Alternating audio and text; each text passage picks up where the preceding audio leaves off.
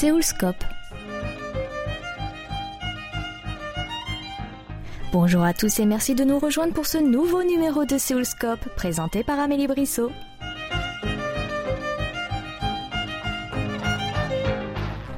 Alors que la culture populaire sud-coréenne traverse les frontières, certains habitants du pays du matin clair se sont donnés pour mission de transmettre différents aspects de la culture, qu'elle soit historique, sociétale ou bien cosmétique. Afin de partager avec le plus grand nombre ce qu'est la vraie Corée du Sud, Ham Dong-hyuk, 26 ans, a fondé Panam. Panam. Ce mot vous fait penser à Paris, n'est-ce pas? Eh bien, vous n'êtes pas si loin de la réelle signification de la marque de notre invité de la semaine. Il commence par nous en dire plus sur la genèse de sa société. Panam, ça a été commencé euh, comme une chaîne YouTube. Il y a trois ans, c'était en 2016. J'avais absolument pas en fait d'image en fait que j'allais euh, fonder en entreprise, start-up. À l'époque, en fait, euh, j'avais une vision quand même de présenter la Corée en France pour les Français. Parce qu'en fait, j'ai capté, euh, il y avait plein plein de youtubeurs euh, chaînes YouTube, mais il n'y avait pas en fait une chaîne YouTube par exemple pour les Français, fait pas en coréen, euh, mais par, partager en fait la culture coréenne, la culture française pour, pour les deux. Quand j'ai commencé, je demandais en fait plusieurs amis français pour qu'on puisse partager la culture coréenne, la culture française, pour les Français, pour les Coréens, quelque chose qu'il n'y a pas de, comment on dit, subjectivité. Et je voulais en fait euh, vraiment partager, devenir en fait le lien entre les deux pays. C'était un peu vague, mais j'ai commencé un peu, un peu comme ça, et c'est devenu en fait l'esprit en fait de Startup Panam. Et l'année dernière, j'ai participé dans un programme gouvernement de startup qui s'appelle Chongnyeon Changop Saganakyo. C'est un peu en fait le support des jeunes startups coréennes euh, pour débuter, voilà, sinon euh, pour développer. Et j'ai été sélectionné l'année dernière, du coup, du coup avec ce programme et j'ai utilisé la chaîne YouTube Panam. Après, tu le, tu le fais devenir en fait un start-up. L'idée c'était un peu euh, lié avec mes, expériences professionnelles. Moi, en fait, quand j'ai gagné l'argent, c'est en fait j'ai travaillé en tant qu'interprète euh, anglais et français. Et puis, dans un autre côté, en faisant en fait la chaîne YouTube, euh, donc en fait l'année dernière, ça fait quand même quasiment un an et demi depuis la début de start-up. Et j'ai vu en fait il y a beaucoup de difficultés en tant qu'influenceur. Et en même temps, euh, si tu travailles pas à côté, je pouvais pas en fait vraiment persister, continuer en fait ma passion ou mon vision, ce que je voulais faire. Après, ça rend pas l'argent, mais quand même, tu devais mettre en fait beaucoup d'efforts, beaucoup de temps, encore plus de temps pour travailler. Et puis surtout entre la France et la Corée, vraiment, il n'y a pas d'opportunité du tout. Et pour les, les marques coréens, les gens formation en France n'étaient pas bien envoyés. En tant que juste une petite euh, influenceur, un personnage, je ne pouvais pas actuellement résoudre en ce problème. Donc je me suis dit, si je peux actuellement lier les marques les gens qui ont besoin de rentrer dans un marché qui s'appelle le marché français. Et après, si je mets un lien entre les influenceurs qui ont besoin d'opportunités, après avec les maps, je pense que je peux peut-être trouver une solution pour les deux côtés. Et peut-être je peux vraiment amener en fait la Corée en France. Et c'est comment ça, ça se développe en fait avec les idées. Après, bien sûr, il y a beaucoup, beaucoup, beaucoup d'activités différentes pour éprouver. Mais c'est comment Panam il est né, c'est comment Panam il garde ses esprits de lier la France à la Corée.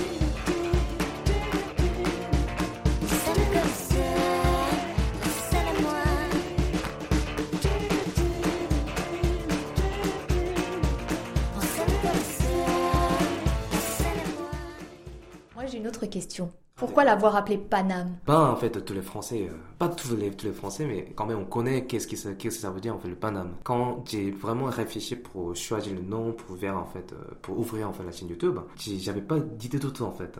Mais euh, une amie qui m'a dit Est-ce que tu connais le mot Panam Après, surtout quand j'ai réfléchi, je suis un homme, j'étais sur Paris, donc il m'a dit en fait, on dirait c'est un, c'est un jeu de mots. T'es en coréen, t'es sur Paris, mais en coréen, Paris c'est Paris et en homme c'est Namja. Du coup, moi je trouve qu'en fait, c'est, très bon en fait, jeu de mots. Pour moi, c'est vraiment c'est une liaison entre deux cultures différentes.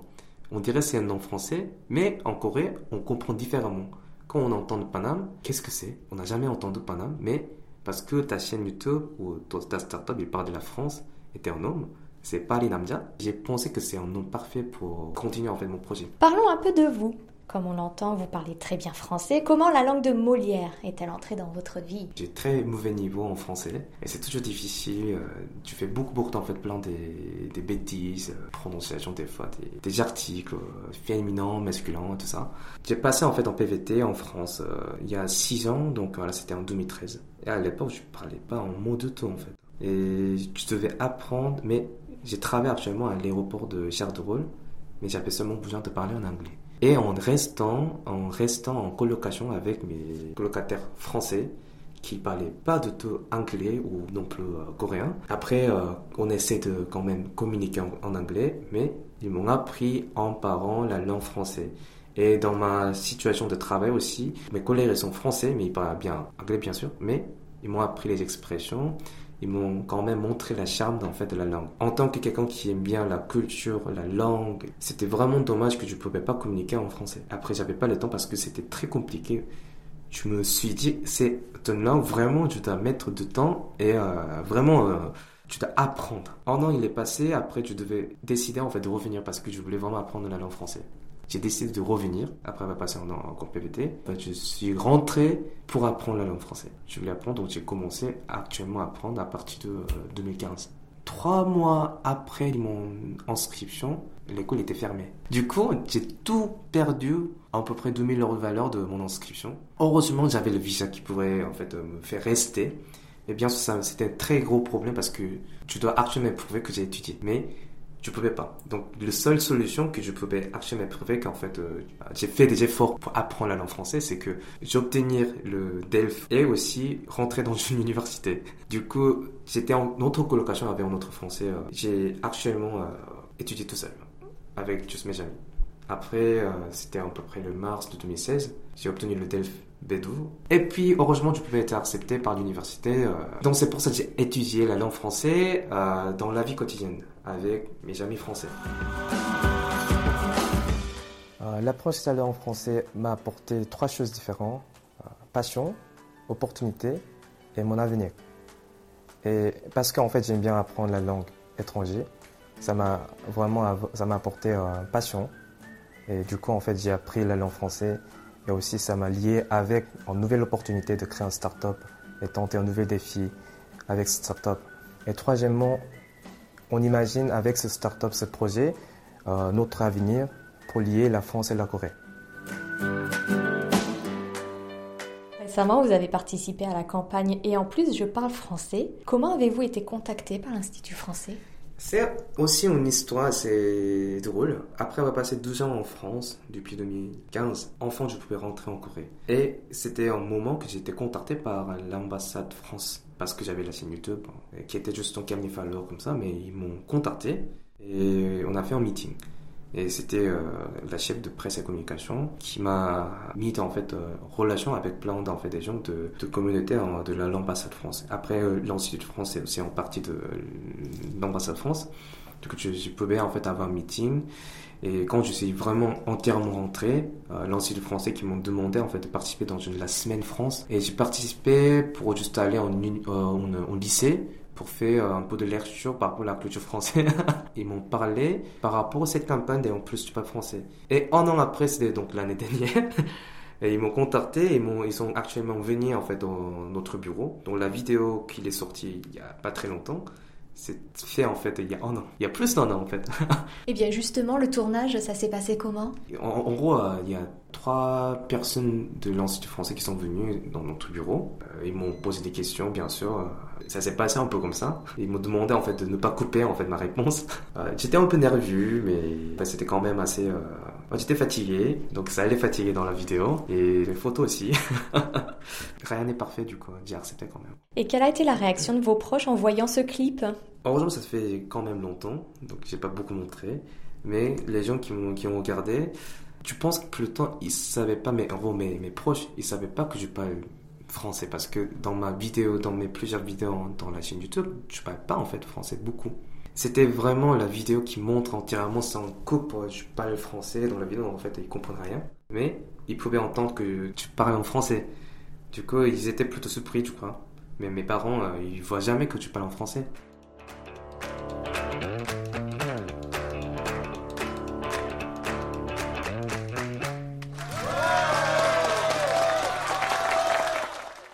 Revenons à Paname.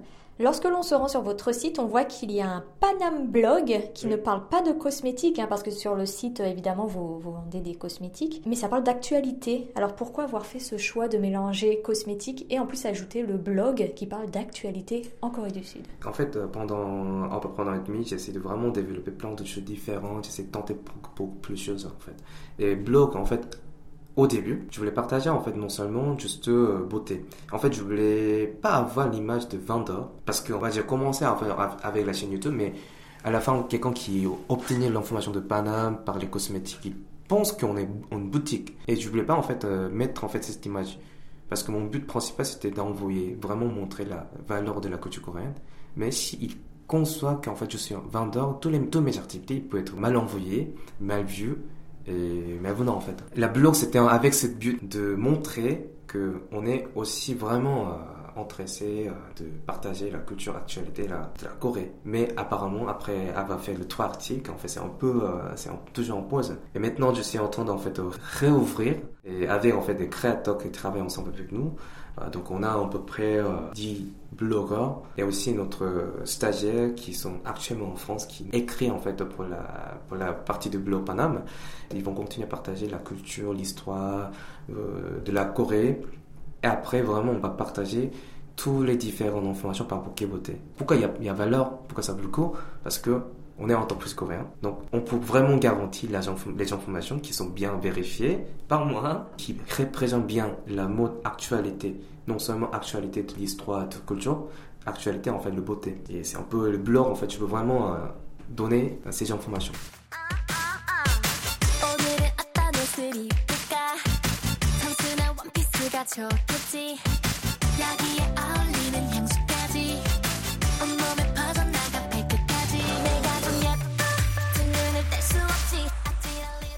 Selon vous, pourquoi les cosmétiques du pays du matin clair connaissent un tel succès auprès des étrangers et plus particulièrement auprès des Français? Je trouve qu'en fait, c'est ce que j'ai remarqué depuis assez longtemps. En fait, les gens, ils ont tendance, ils montrent une tendance de consommer moins en moins pour acheter un truc. Mais les cosmétiques sont très très euh, très chers. Moi, je, peux, en fait, je peux comparer un peu comme ça. Si c'est juste toujours à côté de nous, on cherche pas particulièrement, mais on cherche quelque chose de nouveau. Et la cosmétique coréenne, pour moi, c'est pour eux, c'est pas juste une comparaison de cosmétique français, parce que franchement, par rapport à la qualité, euh, vraiment par rapport en fait euh, respect la nature, la France, la beauté de la France, beauté machin, c'est globalement connu.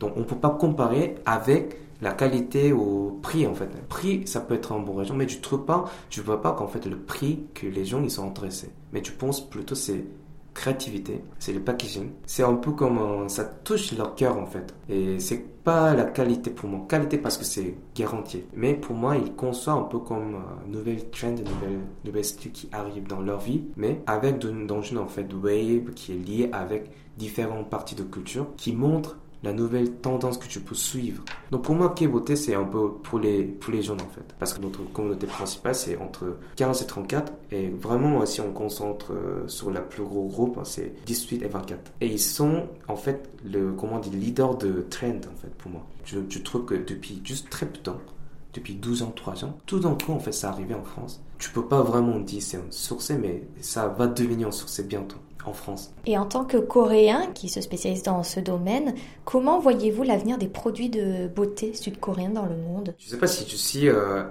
si je suis capable ou si je suis euh, quelqu'un bien pour répondre à cette question parce que moi, je, je, me dis que je suis un marketeur. En fait, je suis quelqu'un qui, qui bien ceux qui commencent avec la beauté mais qui montre la valeur de telle marque, telle marque, telle marque. Mais ce que je peux dire dans mes expériences, donc euh, dans mes, euh, comment dire, visions, euh, en fait, beauté sud-coréen, moi je suis plutôt pessimiste, un peu négatif, parce qu'il y a trop de concurrence, mais ça devient de plus en plus juste pour vendre.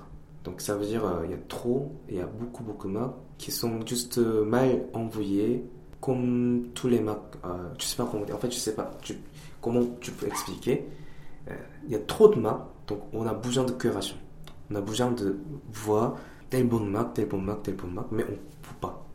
Il, y a, il, manque en fait de filtres. Et maintenant dans le monde entier, il y a beaucoup beaucoup d'en fait euh, de beauté, il y a beaucoup d'en fait euh, de choses en fait pour faire de matching entre les, les acheteurs, les distributeurs et les marques et les acheteurs qui peuvent juste vendre les marques coréennes en disant c'est caboté. En gros, ça manque ça manque de valeur de marque. Ce que tu vois, c'est juste caboté et juste des produits beauté. On peut pas dire non seulement. En fait, sauf si c'est grand marque, on peut pas dire, il y a 10, plus de 10 000 marques, il y a, bon, on peut pas dire, tu connais telle, telle, telle marque. C'est pas beaucoup, en fait, euh, diversifié, bien placé, en fait. Moi, je veux dire, en fait, on doit trouver un moyen. Si on trouve un moyen pour bien envoyer, montrer la valeur de marque individuellement, tu penses qu'on peut vraiment bien, on peut bien se positionner en tant qu'en en fait, en créant, un nouvel environnement de qualité. Mais si ça devient de plus en plus commercial, euh, enfin, ça va atteindre tel moment et ça va tomber en fait. Mais bien sûr, tu peux pas dire euh, ça va être tout de suite. Mais moi, je suis plutôt positif, positif pour euh, la tendance of beauté. Ça montre toujours, toujours. Il y a tellement beaucoup de marchés qui sont pas ouverts. Et l'Asie, le Vietnam, ça va vraiment réussir avec beauté. La Chine, c'est toujours un grand marché. L'Europe, ça va être ouvert en fait au fur et à.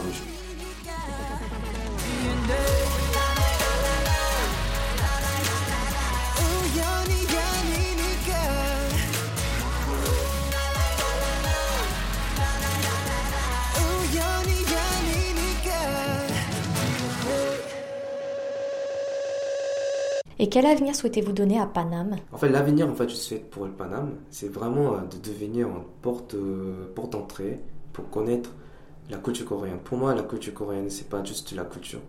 en fait, les marques, les catégories, différentes catégories des marques, en fait, tous les brands, K-brands, c'est les brands qui conservent, en fait, euh, vraiment différentes, diverses euh, parties, en fait, culture coréenne. Donc, pour moi, notre mission, c'est envoyer, montrer la valeur des marques coréennes et qui représentent, en fait, la culture.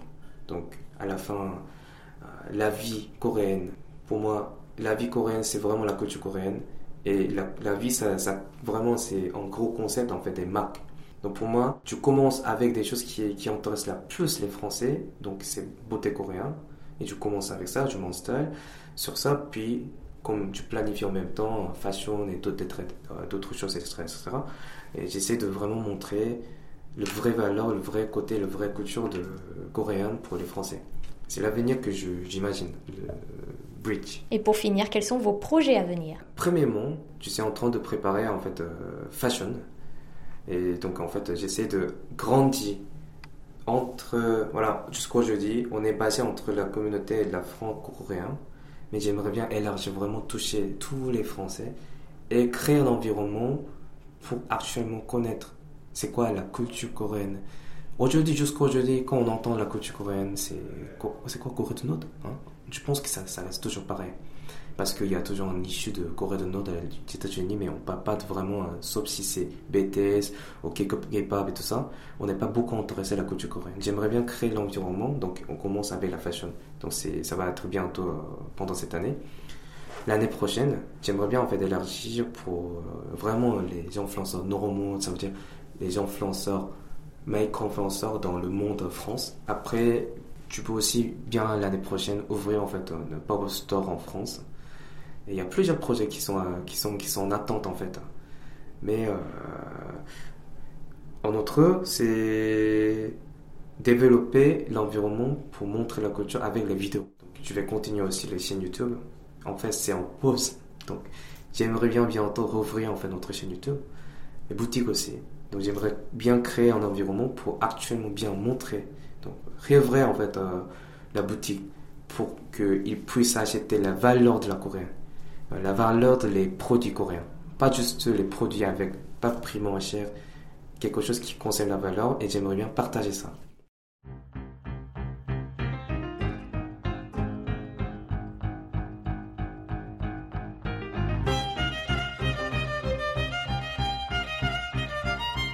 Nous arrivons au terme de cette émission. Vous pouvez la réécouter sur notre site internet world.kbs.co.kr French. C'était Amélie Brissot au micro avec Oh à la réalisation. Merci de votre attention et rendez-vous vendredi prochain pour un nouveau numéro de Seoulscope.